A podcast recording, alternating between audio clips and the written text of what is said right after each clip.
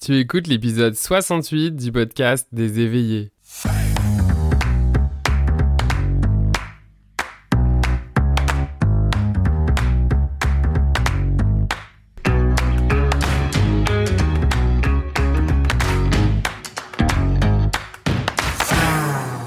Bienvenue sur le podcast des éveillés. Je suis Florian Noutsos, coach certifié et hypnothérapeute. Et dans ce podcast, je te partage chaque semaine des outils, pratiques ou encore des échanges pour explorer, cheminer dans ta spiritualité afin de vivre en harmonie avec toi-même et tout ce qui t'entoure. Aujourd'hui, on va parler des constellations familiales. J'en suis sûr que tu en as déjà entendu parler. Alors, si c'est pas le cas, bah, en tout cas, ça tombe bien parce que c'est le sujet qu'on va parler euh, aujourd'hui. Et pour parler de ce sujet, eh bien, j'ai le plaisir d'accueillir Galina ou Sarouk. Bienvenue, Galina. Merci beaucoup. Fait que toi, Galina, t'es facilitatrice et formatrice en constellation euh, familiale. T'as plus de 20 ans, justement, d'expérience. Presque, euh, presque 20 ans, oui. Presque 20 ans. C'est quand que tu vas fêter tes 20 ans? 20, En 26. Hmm. Ouais. Donc, euh, en tout cas, bon. plus de 15 ans, en tout cas, dans ah tous les cas, ça compte. ouais. Euh, fait que merci beaucoup euh, d'avoir accepté euh, mon, invitation. C'est un vrai plaisir de t'avoir. Et justement, la première question que j'ai envie de te poser pour les personnes qui nous écoutent et pour celles peut-être qui ne connaissent pas les constellations familiales, c'est quoi les constellations familiales? Donc, c'est une approche transgénérationnelle, c'est-à-dire qu'on va travailler sur nos ancêtres, sur les générations avant et comment on se ramasse euh, sans même le savoir dès la conception, dès la naissance, avec un bagage de bonnes choses et de choses qui nous sont moins bonnes ou nuisibles. Ça se ramasse dans le sac à dos et euh, quand les gens viennent en constellation, ils viennent évidemment travailler des choses qui leur nuisent, qui les empêchent de se réaliser. Donc, comment par loyauté ou par identification à, un ancêtre, ça peut être nos parents, ça peut être parrain, marraine, nos grands-parents, des oncles, des tantes, etc., même un arrière-grand-parent des fois. Donc, comment on reproduit le destin de certaines personnes, comment on refait la même chose, on vit les faillites comme un tel ou une telle, euh, le malheur amoureux, etc. Et c'est une façon de mettre en scène, euh, sans qu'il y ait un script écrit, mais en utilisant les personnes qui sont présentes lors d'un atelier, donc de mettre en scène une partie de l'arbre généalogique pour vraiment trouver de qui on traîne un fardeau qui ne nous appartient pas, à qui on est identifié et vraiment pouvoir le laisser pour se permettre enfin d'avoir euh, un destin qui est le nôtre, de réaliser l'objectif qu'on vient travailler en constellation. Ok. Puis comment ça, ça fonctionne? Est-ce que on, arrive en constellation euh, avec un, sujet particulier? Comment ça fonctionne? Alors, quand quelqu'un s'inscrit pour euh, venir faire sa constellation, ils ont habituellement vraiment un aspect, des fois plusieurs aspects de leur vie qui, qui, qui est un échec, un, mur qu'ils ont vraiment ras-le-bol de frapper encore et toujours. Donc, euh, quand ils s'inscrivent, je leur envoie une préparation. Donc, oui, ils doivent avoir un objectif clair, mais très souvent, il faut le reclarifier parce que des fois, ce qu'ils disent, c'est l'arbre qui cache la forêt et il y a quelque chose de beaucoup plus profond derrière. Et ensuite, la préparation euh, dans son second volet, c'est de vraiment essayer de questionner papa, maman, si on est capable, s'ils sont encore vivants, s'ils sont ouverts à nous répondre, s'il n'y a pas trop de secrets de famille, ou des parrains, des marraines, des grands frères, des grandes sœurs, pour essayer de connaître le plus d'événements possibles dans le clan. Par exemple, tout ce qui touche les enfants en bas âge, fausse couche, avortement, enfants mort-nés, enfants donnés à l'adoption, enfants nés avec un handicap, enfants décédés jeunes. Ensuite, la femme morte en couche ou un parent décédé quand les enfants sont jeunes, la grande misère, la grande pauvreté, l'immigration, la guerre, euh, le suicide, euh, tout ce qui est d'ordre sexuel, euh, attouchement, viol, etc.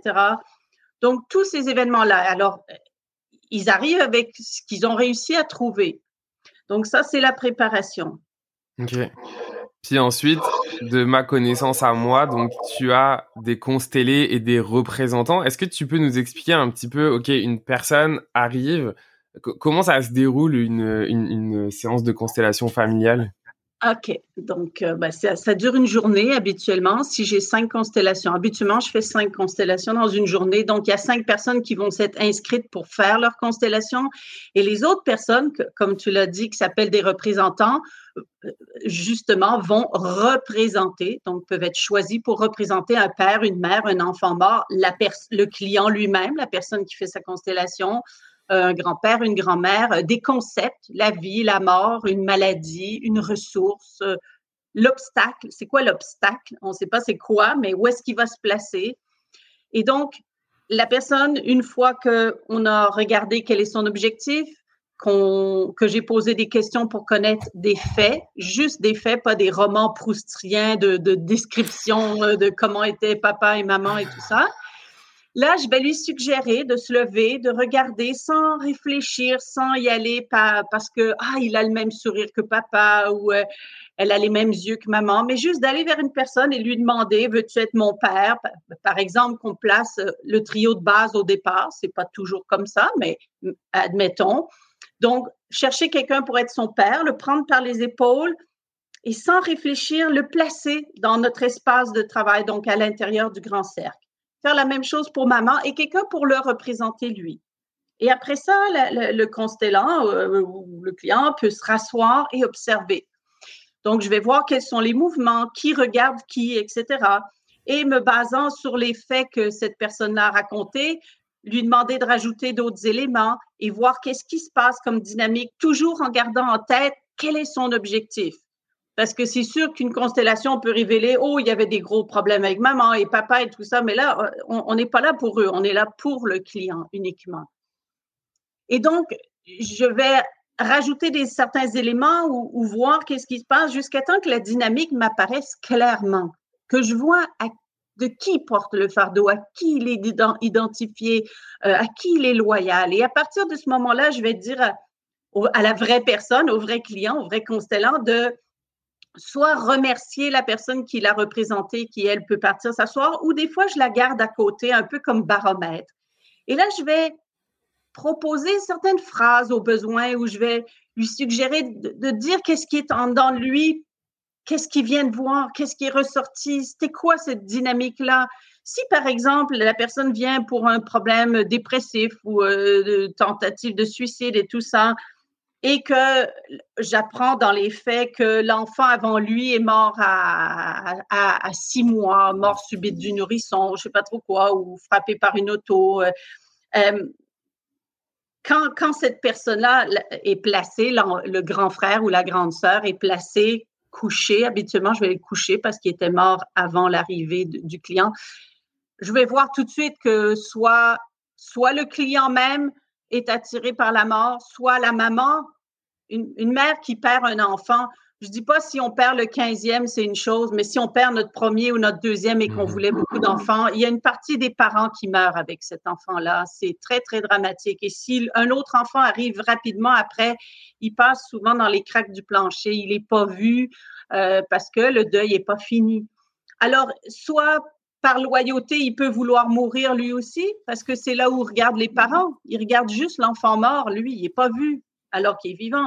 Ou bien, maman porte une telle tristesse que l'enfant qui arrive se dit, ben, je vais la prendre et je vais la porter, moi, ta tristesse, et c'est moi qui va être dépressif ou euh, qui va vouloir mourir, etc. Donc, quand cette dynamique-là m'apparaît clairement et que j'ai le vrai client qui est rentré dans sa constellation, je vais tout de suite nommer c'était quoi la dynamique. J'ai voulu mourir à ta place, maman. Tu sais, ou, ou euh, je ne me permettais pas, moi, de vivre pleinement parce que toi, en parlant du grand frère ou de la grande sœur qui est mort très jeune, tu n'as pas réussi ta vie d'une certaine façon. Même si à un autre niveau, à un niveau de l'âme, on peut comprendre que c'était son destin et c'est ça qu'il avait choisi. Mais, mais, mais d'un point de vue terrestre, c'est comme un échec quand un enfant meurt à 6 ans. Et, ceux qui viennent après, c'est pas évident pour eux, un peu comme la culpabilité du survivant quand, il y a des, catastrophes naturelles ou quand il y a des, génocides ou des trucs comme ça. Quand on parle à ceux qui ont survécu, ils disent j'aurais préféré mourir moi avec mes frères, mes soeurs, mes parents. Pourquoi eux ils sont morts et moi je vis? C'est terrible. C'est pas évident d'accepter la vie quand c'est comme ça. Alors, donc, quand cette dynamique-là est claire, le client va le nommer et après ça, je vais arriver à des phrases ou des, proposer des solutions en disant, ben, je te garde dans mon cœur, tu as une place.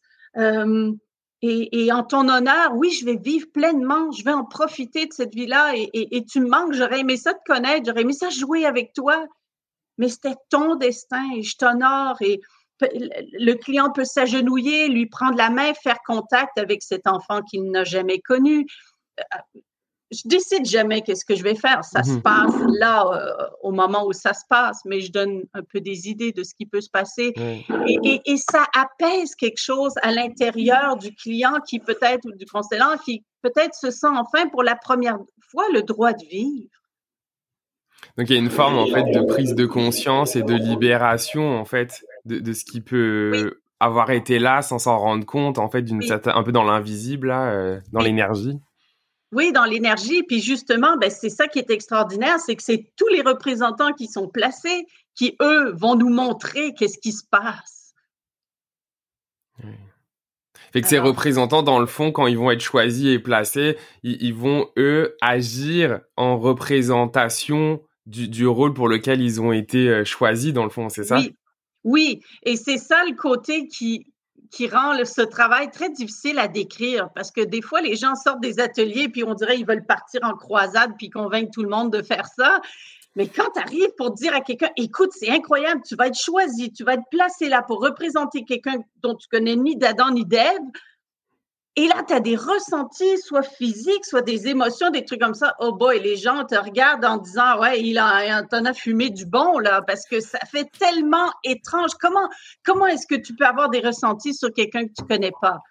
Alors évidemment, ça, c'est le bout qui fait que le travail est difficile à décrire et que souvent les gens sont déçus parce que leurs amis ou les gens à qui ils en parlent viennent pas parce qu'ils prennent la porte euh, sortie côté jardin et ils trouvent ça trop étrange.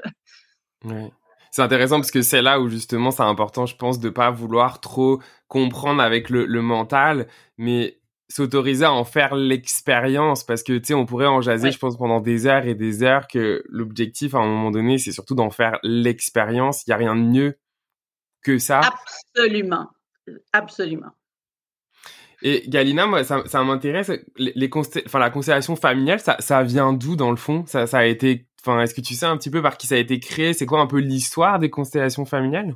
Oui, ben disons que celui qu'on nomme nous le père des constellations familiales, c'est un dénommé Bert Hellinger, un, Allemand qui est décédé il y a quelques années à l'âge de 93, je pense que c'était 12, 13. Euh, au départ, il était euh, euh, enseignant, missionnaire il a été en Afrique du Sud euh, pendant plusieurs, plusieurs années en tant que directeur d'école et enseignant et tout ça, mais il a aussi, pendant cette période-là, côtoyé beaucoup les Zoulous. Et il a été très touché de voir notamment comment les Zoulous honoraient leurs ancêtres, comment cette hiérarchie parents-enfants, et par hiérarchie, j'entends pas écrasante là, mais ce respect naturel, comme les Premières Nations ici au Canada aussi avaient ou partout dans le monde. Et il les a, euh, il les a observés, il a échangé avec eux et tout. Et quand il a défroqué, il est revenu en Allemagne et il a décidé que sa nouvelle vocation, c'était vraiment d'ordre thérapeutique. Alors, il a étudié la gestalt, la PNL, la psychanalyse, bon, et, j'en passe. Mais une des choses qui le surprenait beaucoup, c'était des fois de voir la, charge émotionnelle qu'il y avait chez un client alors que euh, n'y avait aucun événement pour soutenir ou pour euh, ce genre de charge-là, puis il se dit, mais attends, ça vient d'où ça? Il n'y a pas eu de violence, il n'y a pas eu de viol, il n'y a pas eu de, rien de si dramatique qui puisse expliquer une telle colère à l'intérieur et, à l'intérieur du client. Puis là, c'est en cherchant euh, dans le pommier, il a la pomme devant lui, mais il regardait le pommier, puis là, il disait, OK, là, je comprends. Et pour lui, c'est devenu une évidence que si tu fais une thérapie avec quelqu'un, tu ne peux pas ne pas t'occuper du transgénérationnel, c'est-à-dire de ce qu'ont vécu les générations avant et comment ça, se passe d'une génération à l'autre. De la même façon que les maladies, on va dire, sont héréditaires, on va dire, tiens, ils sont tous près du cœur chez nous, ou le diabète court dans la famille, ou des trucs du genre. Alors, il n'y a pas juste des maladies qui sont héréditaires. Il y a, l'exemple qu'on a eu, si on a vu nos parents se jeter des cendriers à la tête toute notre vie et se crier après, ben disons que c'est quand même ça qu'on a engrammé comme étant la relation de couple. Alors, il faut un sacré travail sur soi pour réussir à comprendre qu'il y a autre chose comme style de relation de couple. Euh, mais donc, Hellinger a, a, aussi vu Virginia Satir travailler avec les sculptures familiales qui ressemblent aux constellations familiales, mais qui sont euh, il y a davantage un script, tu sais, je suis la grand-mère et je suis fâchée pour ceci ou cela et tout. Mm-hmm. Tandis qu'en constellation, c'est vraiment de la phénoménologie. On place la personne et on laisse voir qu'est-ce qui se passe. Hellinger n'a pas créé les constellations euh, comme une, une approche que, que développée mentalement, que tu vas essayer de calquer sur, sur les gens qui sont là. C'est tout le contraire. Il a vu sur des centaines, des milliers, des milliers de constellations que tiens, ça, ça revenait toujours, c'est ça, et c'est ça la loyauté, et c'est ça qui se passe. Et de là, il a écrit sur ce sujet-là beaucoup des lois de base qu'il voit et des dynamiques de base qu'il voit. Et euh, ben, il a enseigné partout, un peu dans le monde. Euh, il y a des gens partout qui font ça, et pourtant c'est très peu connu. Ben, un peu plus depuis la série sur Netflix, là, mais disons que quand même, euh, et, il a commencé ça au début des années 80, Hellinger. On est 40 ans plus tard et c'est quand même peu connu. Et comment toi, tu es tombé dans les constellations familiales Qu'est-ce qui t'a amené là-dedans? Euh, Une des dernières choses que je faisais avant les constellations familiales, ça a été de travailler euh, avec l'approche de Claude Sabat en, biologie totale, qui était issue de la médecine nouvelle de Hammer. Euh, et on, travaillait le transgénérationnel, mais en 2D, c'est-à-dire que l'arbre généalogique était dessiné, j'avais les événements et les dates et tout ça des ancêtres. Et ça devenait de plus en plus facile de juste voir et poser quelques questions et comprendre la dynamique. Et une cliente m'a apporté un livre qui, qui s'intitulait euh, J'ai mal à mes ancêtres c'était des entrevues sur le transgénérationnel avec, je sais pas, six, sept, huit personnes, euh, c'était européen. Donc, il y avait entre autres Alexandro Jodorowsky, il y avait Anne-Ancelin Schutzenberger, bon, Chantal Rialan et tout ça. Et il y avait une entrevue avec Bert Hellinger. Donc, on est en décembre 2003 ou les vacances de Noël 2003. Moi, j'ai jamais entendu parler de Hellinger, j'ai jamais entendu parler de constellation et je découvre ça en 27 pages et ça crie en dedans de moi, là, je dois faire ça. Et donc, j'ai cherché, ça m'a pris jusqu'en avril 2005 avant de trouver une personne qui est maintenant une proche amie, Suzanne Woods, qui est probablement la pionnière ou en tout cas une des pionnières ici.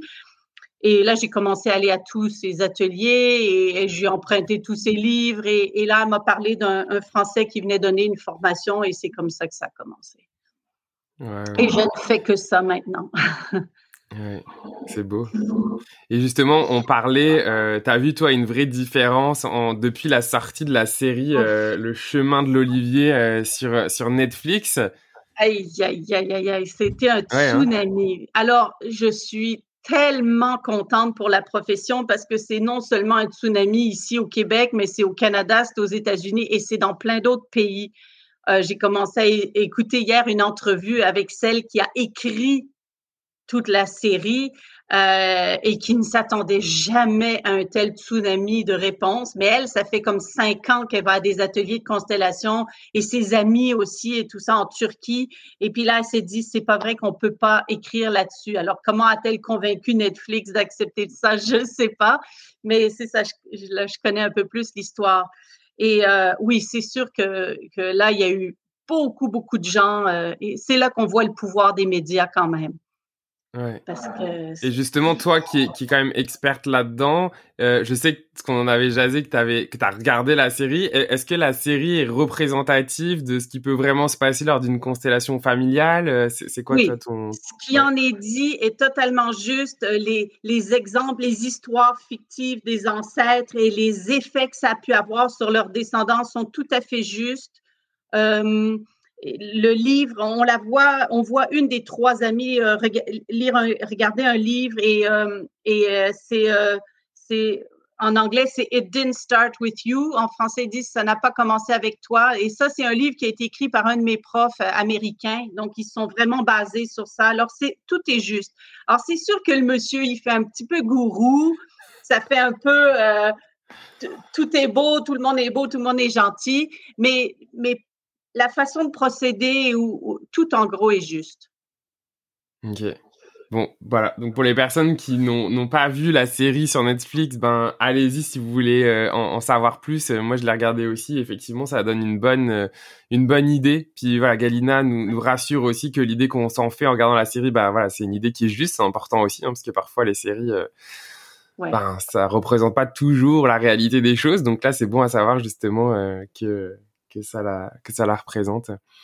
Et Galina, alors je sais que toi euh, eh bien, euh, tu quand même bien euh, pleine en, en, termes de, de, clients, etc. Euh, mais si des personnes justement sont intéressées, euh, en tout cas, donc juste pour savoir, moi je suis à Montréal, donc là on parle par exemple pour le pour le Québec. S'il y a des gens qui sont intéressés, est-ce que est-ce que du coup on, peut comme proposer des, des élèves à toi ou des gens que tu connais qui justement en, en pratiquent? Oui cet automne, il a fallu, alors d'autant plus, j'étais pas mal pleine et deuxièmement, je suis en pré-retraite.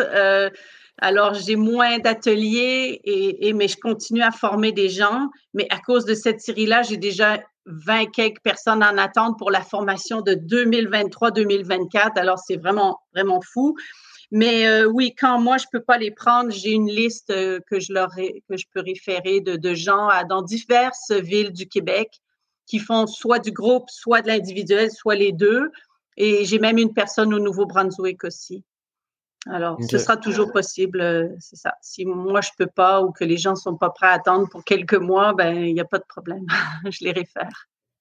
Super, fait que pour vous qui nous écoutez, si vous avez besoin, ben, n'hésitez pas à me contacter, je ferai le, relais pour pas que Galina reçoive euh,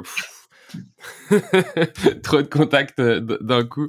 Donc euh, n'hésitez pas si c'est quelque chose qui parle. Euh, si vous êtes en France aussi et que vous écoutez, euh, j'ai aussi des contacts en France. Donc en tout cas, n'hésitez pas à, me contacter. je vous donnerai en tout cas moi les, contacts qu'on m'a référés. pour justement que vous puissiez eh bien en faire l'expérience. Moi, je l'ai entendu pour la première fois avec des amis qui sont en France, fait que en France aussi, ça se ça se démocratise et il y a de l'intérêt. Donc, donc c'est ça. Et Gaïna, est-ce qu'il y a quelque chose que tu aimerais finir par partager avant de, de terminer cet épisode sur les constellations familiales? Juste donner des idées aux gens de choses qui peuvent être travaillées, que j'ai vues. Les relations de couple, hein, ça marche jamais, je me fais toujours abandonner, ou je subis de la violence, ou je trouve toujours des partenaires non disponibles.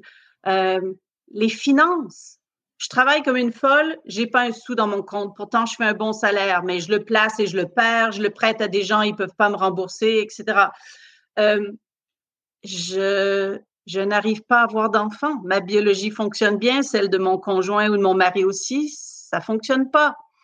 Euh, et tout ce qui est de l'ordre de, ben, de, de, de, grande tristesse ou de, de, nuages gris toujours au-dessus de notre tête ou de désir de mort, tout ce qui touche euh, ne pas avoir sa place dans le couple, au travail, dans la vie,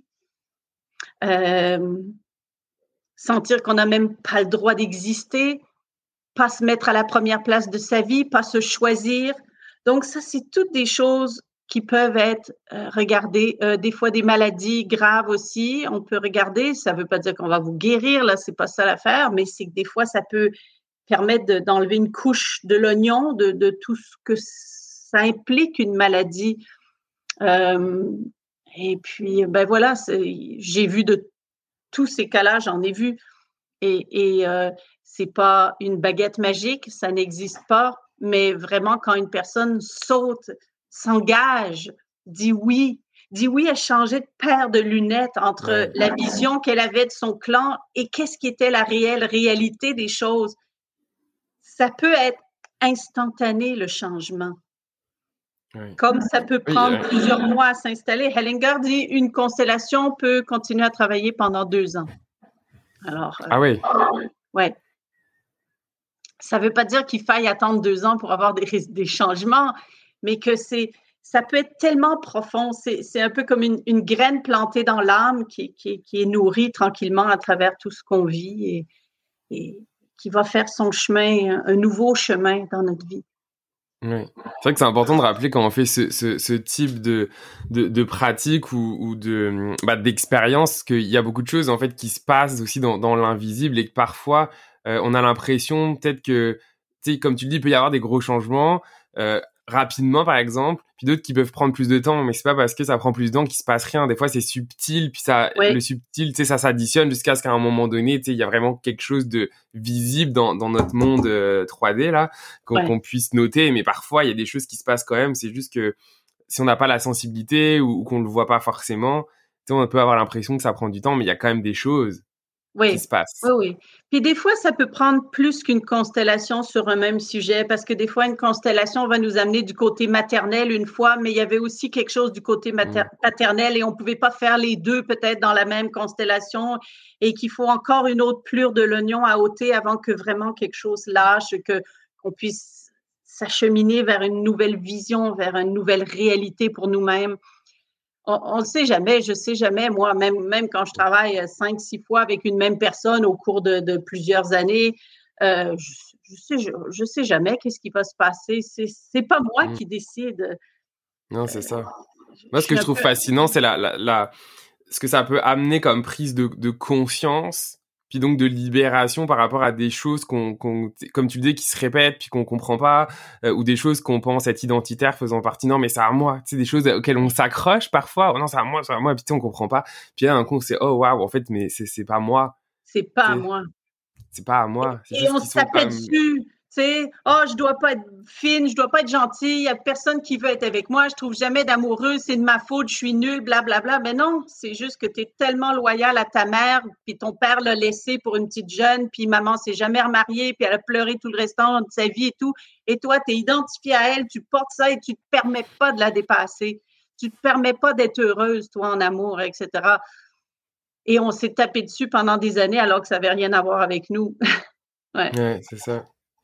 Ah, c'est un travail qui est grandiose. Tout le monde devrait goûter à ça et, le plus jeune possible, le mieux. Mm.